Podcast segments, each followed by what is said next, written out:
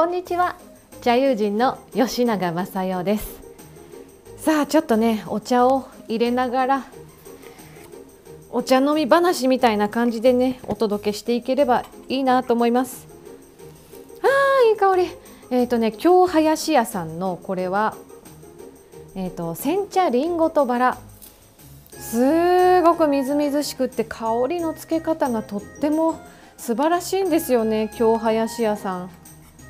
老舗の京都のねお茶屋さんなんですけれどもフレーバードティーもいけるのかっていうちょっとね感動がありましたね。よいしょ。このふわっとね華やかでみずみずしいバラとりんごの香りに包まれながらお送りしていこうと思います。よいしょ。入れながら喋るのって難しいですね。えっともうねちょっと冷めてるのでこのままいきます。4つ。よいしょ。思った。あー綺麗ですね。蓋をするとね花びらが見えなくなっちゃうのでなんかもうあえてこのまま見えるかしら。ちょっとよこうこんな感じ。見えるかな？ビジュアルも楽しみながらねお茶入れていきたいと思います。ほ危ないな。さてまあこれがねさすがに年内最後の更新になりますでしょうかね。12月は攻めの姿勢で更新しまくるぞなんて宣言をしてからこれが6本目の動画になります。まあ、1ヶ月で6本ってことは5日で1本ペース、うん、私にしてはよくやったなと思います。視聴回数なんか全然伸びてませんけどいいんです。更新しまくるぞという目標はね、えー、まあまあ果たせたんじゃないかなと思っています。そして、えー、収録しているのが26日です。12月26日。これってねなんか面白い日だなっていうか味わい深い日だなというふうに毎年思うんですよね。急に新年の空気に切り替わりますでしょ？もうなんかまるでクリスマスなんかなかったことのようにこう街中がというか日本中がお正月バンって一色に染まるじゃないですか。で子どもの頃はねこれがクリスマスプレゼントとかサンタさんが来てくれたわーみたいなわーっていう高揚感とかその嬉しさの余韻に浸ることが許されないようなズバーンってねこう切り捨てられたようななんかそんなね残酷な感じがしていたんですが今はこの味わい深い一日を積極的に楽しめるようになってきましたね。そろそろちょっとお茶渋くなっちゃうかな。ああ湯飲みがない湯飲みがない。しまった。よいしょ。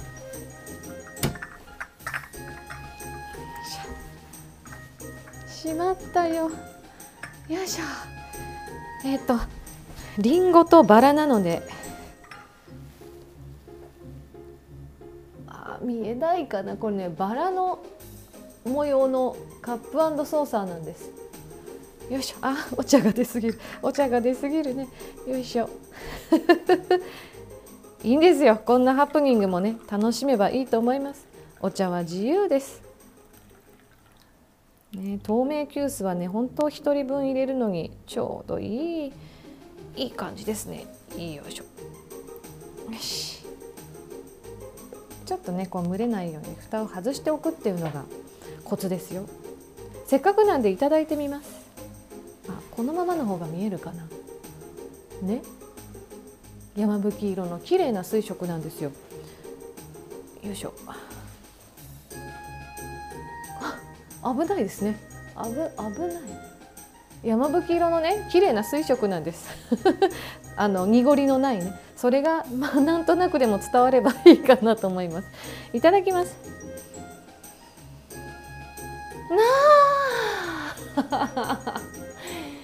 香りがすごいな。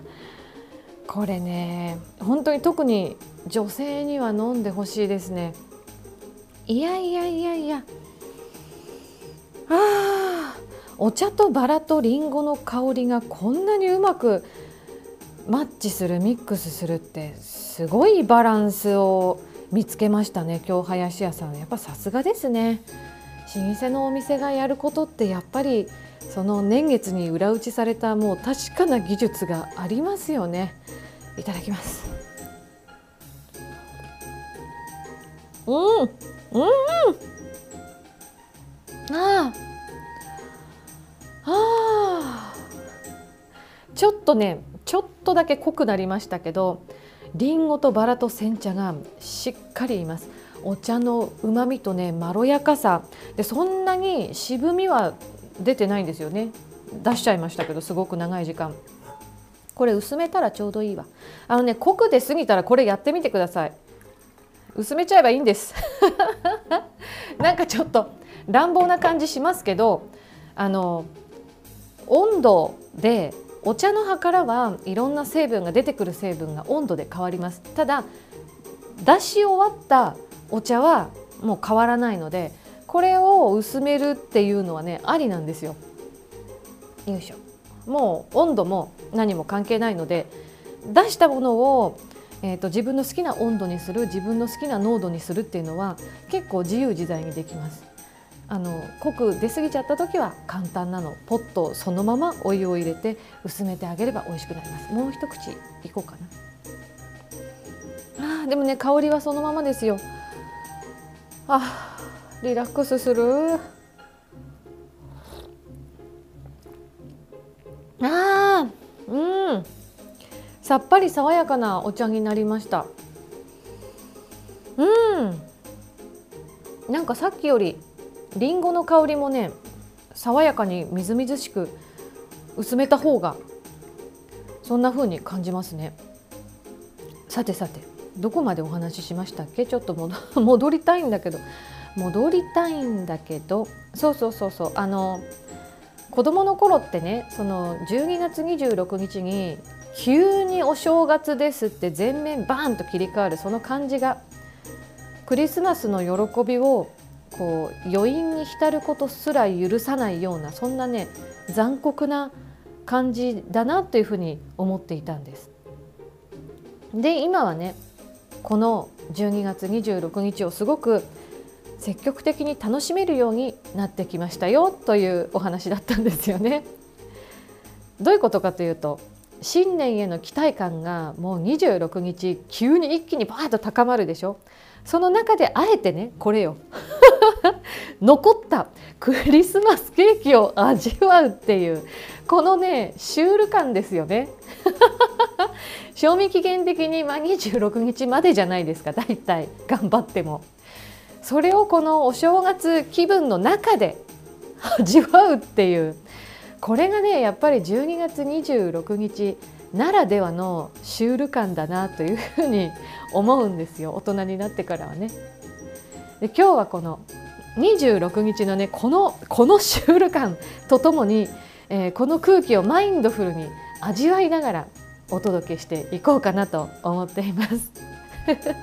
さあ前置きがちょっとね長くなりましたけれどもそんなこういうね急な切り替え今年はすごく大規模にありましたよね。2020年。緊急事態宣言ですとかマスク生活とか急に生活や人生が一変したという方も結構いらっしゃったかと思います。で私もね18年半も所属した事務所がなくなっちゃいましたからね。なんか一夜にしてえ？っていう感じでした。ありえないって思っていた変化が普通に起きてきた。なんかそんな1年だったかもしれませんよね。うん、意外と変わらなかったよという方もいらっしゃったかもしれませんけれども。あなたの2020年どんな1年でしたでしょうか？なんていう振り方をすると なんかマイナスなことばっかり出てきてしまいそうですけれどもでもね実は良かったこともあったよという方これも意外に多いんじゃないかなというふうに思っています。例えば満員電車から解放されたとか飲み会とかお付き合い系のお誘いお誘い断りやすくなったじゃないですか。ねえ 断りにくい時ってコロナが終わったらねってとりあえず言っておけばいいでしょ今ねこれってあの私と同じように一人が大好きというタイプの HSP の人たちにとってはねすごく大きな武器になったんじゃないかなと思います。でそんな風にまあご時世柄あんまり大きな声では言えないんだけれども実は良かったなんていうこともしっかりと感じて味わっていきましょう。あの世間一般のね皆さんがご苦労されているこの状況でそんなね飲み会を断りやすくなってよかったなんて思っちゃいけないよとか一緒にね大変だねって言ってなくちゃいけないよそんな風に思ってらっしゃる方いませんか？ある意味ねそれは正しいと思います。大変なこうご苦労されている人に向かって私は良かったわなんてねあえて言う必要はないと思うんですよ。で言葉にしない方がうまく世の中を渡っていけるっていうメリットもねあると思います確かに。だから処世術としてはそれは正しいことなんです。ただ処世術としての正しさにあんまりとらとらわれすぎてしまうと今度はね自分を見失ってしまうんですよ。でこれが実はすごく危険なことだなと私は感じてます経験上。経験してきましたからね。周りに流されて世間の価値観や評価に左右をされるようになります。自分の気持ちが分かんなくなっちゃうんですよそうすると。でこうなってくるとねもうね誰の人生を生きているのか分かんなくなるんですよ。世間の強い論調とか周囲にもまあ一定数いるかもしれません。強くものをガーッと言ってくる人。こういう人たちに自分を乗っ取られてしまうんですよ。これ経験があるから言うんですけどね。自分の実体験として。乗っ取られちゃうんですよ自分を。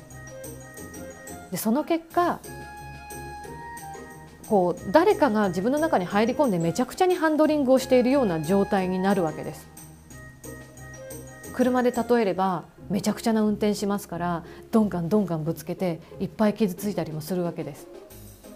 そうやって自分の心が傷ついて流血するようなそんな状態になっても世間やその強く言う周囲の人たちっていうのはつまり自分以外の人たちその傷を癒してくれるとは限らないんです。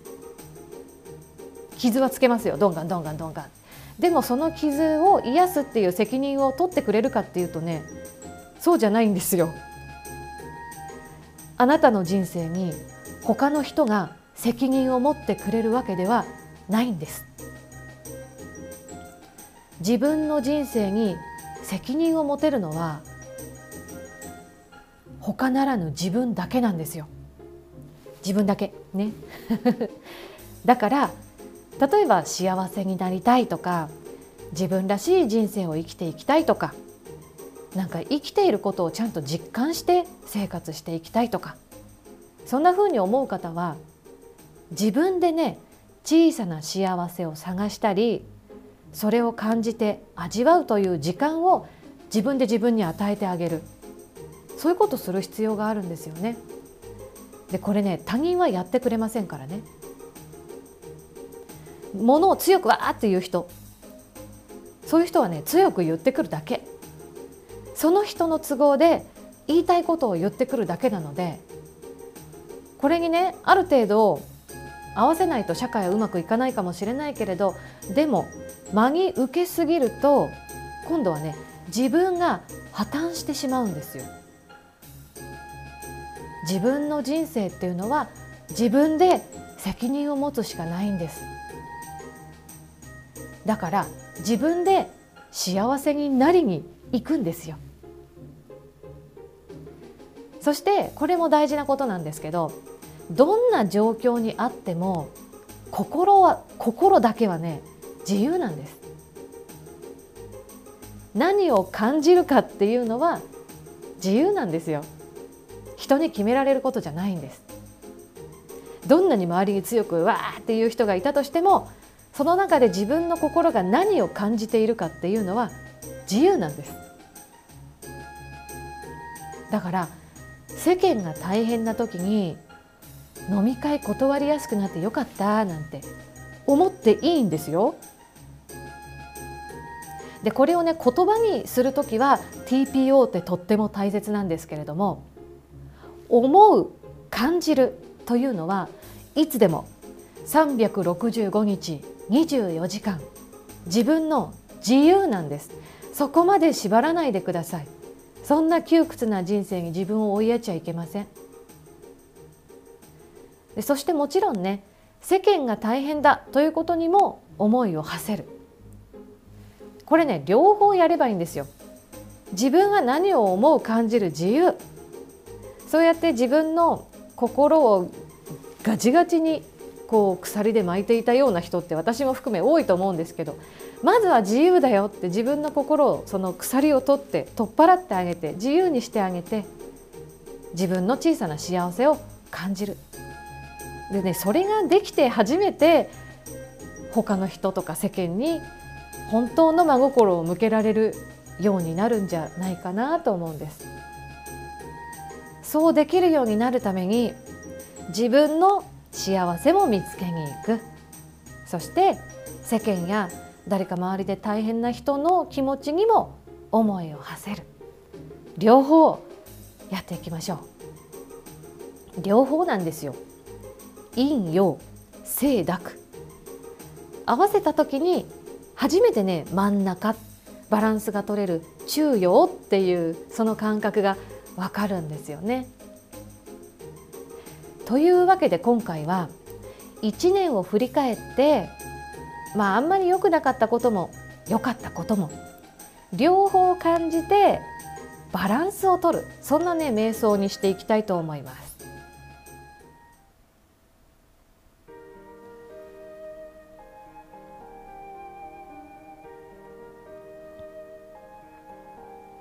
それでは姿勢を正して座ります。頭のてっぺんを天井からつられているようなイメージで背筋をスッと伸ばし軽く顎を引きましょう。手のひらを上へ向けて膝の上へ乗せます。軽く目を閉じましょう。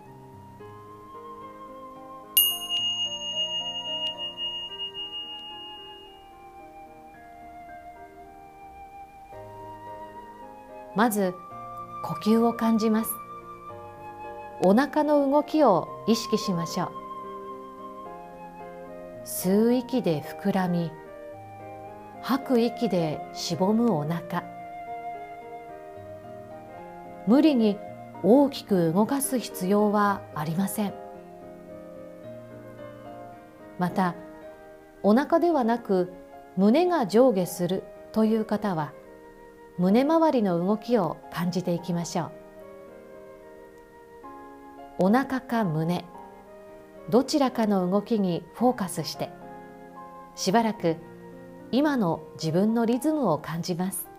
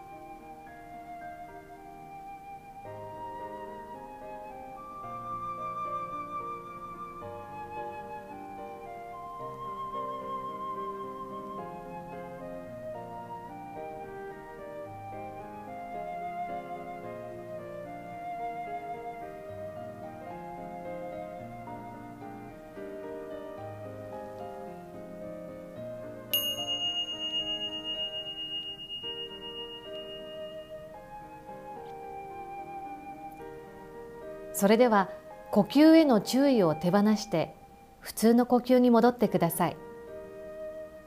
そしてあなたの2020年を振り返っていきましょ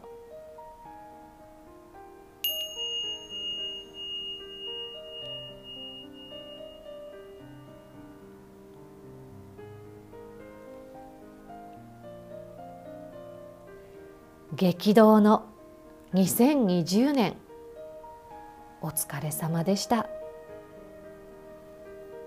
自分で自分に心の中で声がけしてみましょう。お疲れ様でした私。今年もよくやってきたね。ねぎらいの気持ちを向けてみましょう。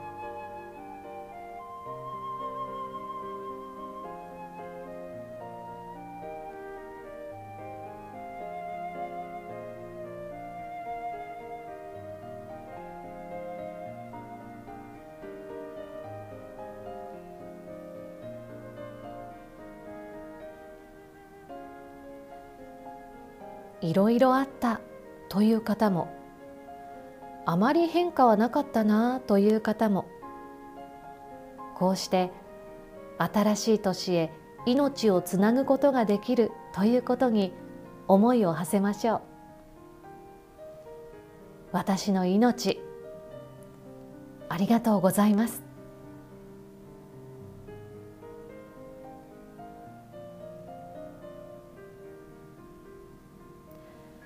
そして一年を振り返ると苦くて渋いお茶のようなそんな出来事もあったでしょうか。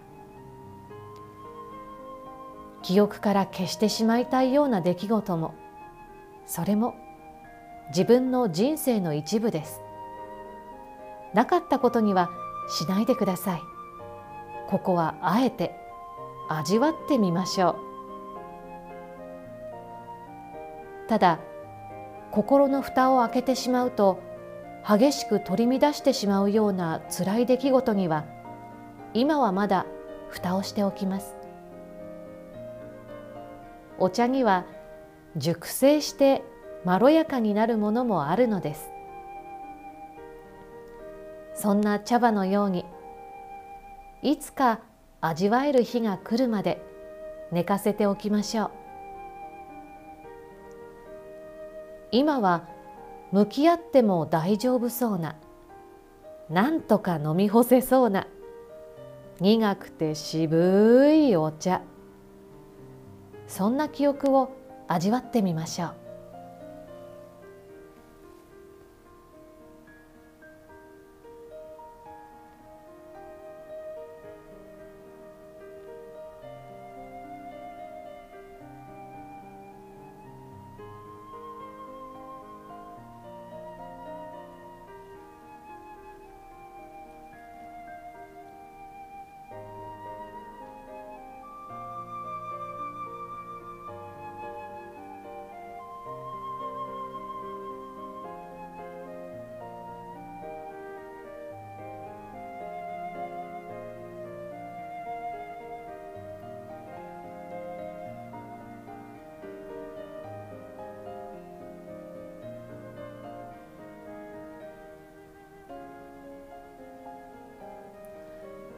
体のどの部分にどんな感覚がありますか？胃のあたりがずーんと重くなる。胸が締め付けられて呼吸が浅くなる感じがする。肩に力が入る。いろんな反応があるかもしれません。そんな体の感覚にも注意を払ってもう少しの間感じてみましょう。特に辛い出来事はなかった。また体の感覚も変わったことはないという方はご自身の呼吸に集中をします。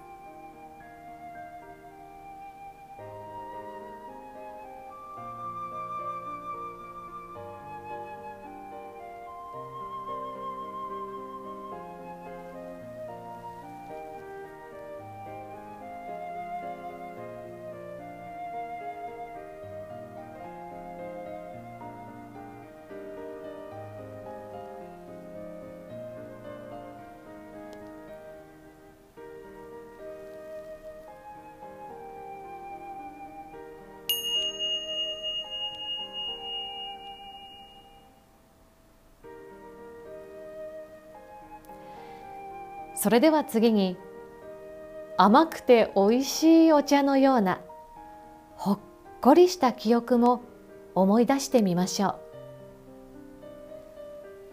う。2020年は家族団らんの機会が増えたという方も多かったのではないでしょうか。また一人の時間を満喫できたことがとっても幸せだったなという方もいらっしゃるでしょうか。日常の小さな幸せ。もちろん大きな幸せでも結構ですよ。振り返ってみましょう。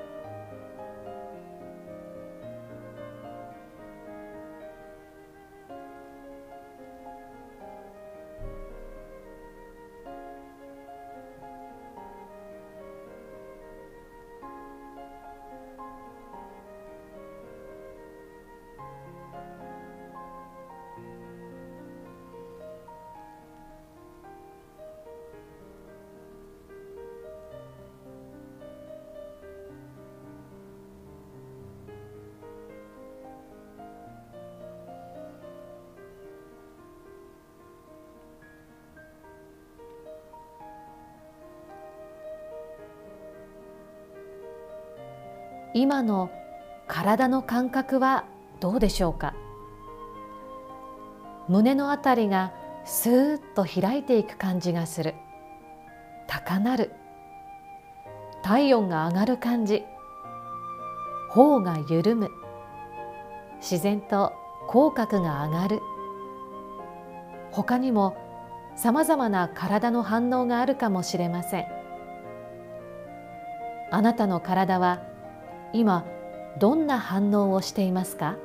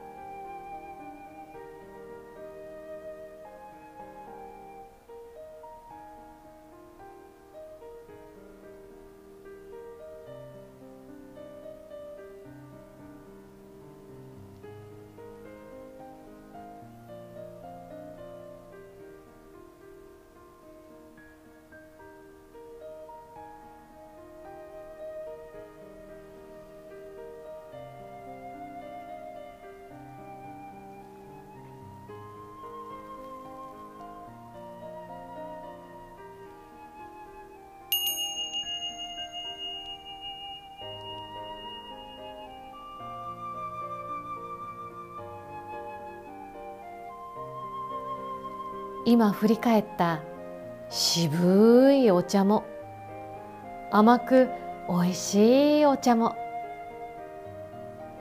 すべてあなたの2020年です渋いお茶ばかりではつらいですがそんな経験もあるからおいしいお茶のかすかな甘みが引き立つのかもしれませんよね。それでは最後に私の後に続いてあなたも心の中でつぶやいてみてください。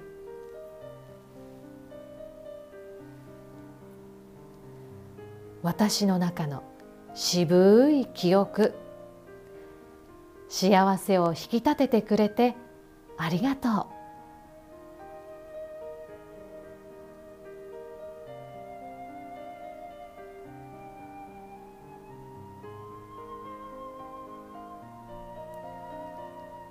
私の中の甘い記憶。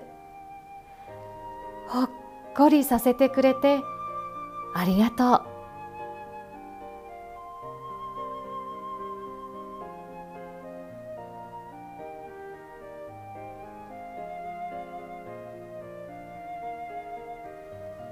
両方体験してきた私の心と体。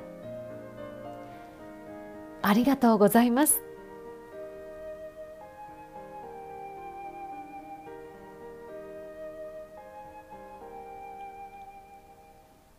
2021年も。どうぞよろしくお願いします。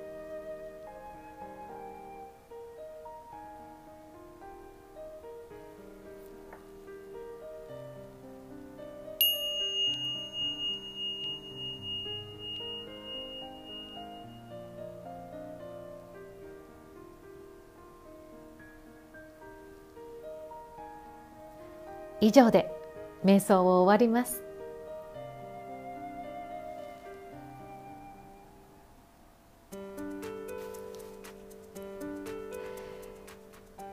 さあいかがでしたでしょうか？今回はもうあえてマイナスの感情も味わってみましょうという瞑想にしたんですけれどもね。感情は感じると消化されていくっていう考え方があるんです。嫌だって嫌がって蓋をするからいやいやここにいますよ。マイナスの感情ありますよ。なかったことにしないでよというふうに感情が暴れ出すんだそうです。心理学の世界ではねあのそういうふうに言われているそうなんですけれども確かに個人的な経験上もこれは一理あるなと思いますね。で一度で消化できなくっても何度も少しずつこう感じて味わってあげると少しずつ消化されていって楽になるのかもしれません。マイナスの感情も自分の心ですからね。そこにいていいよと居場所を与えてあげましょう。そしてプラスマイナス。両方いろんな感情を経験してきた自分に素晴らしいねと花丸をつけて2020年締めくくりたいと思います。では次の更新は、まあ、多分年明けになるでしょうね。新年の挨拶ができる期間のうちにですね 更新をできればいいなと次の目標にしたいと思います。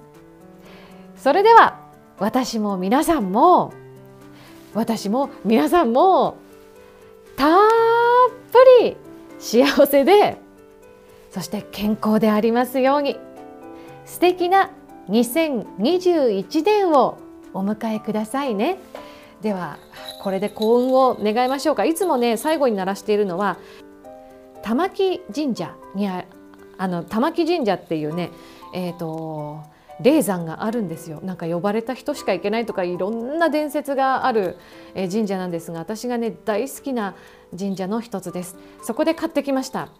見えるかしら？幸運鈴。これをね鳴らして2020年締めくくっていきたいと思います。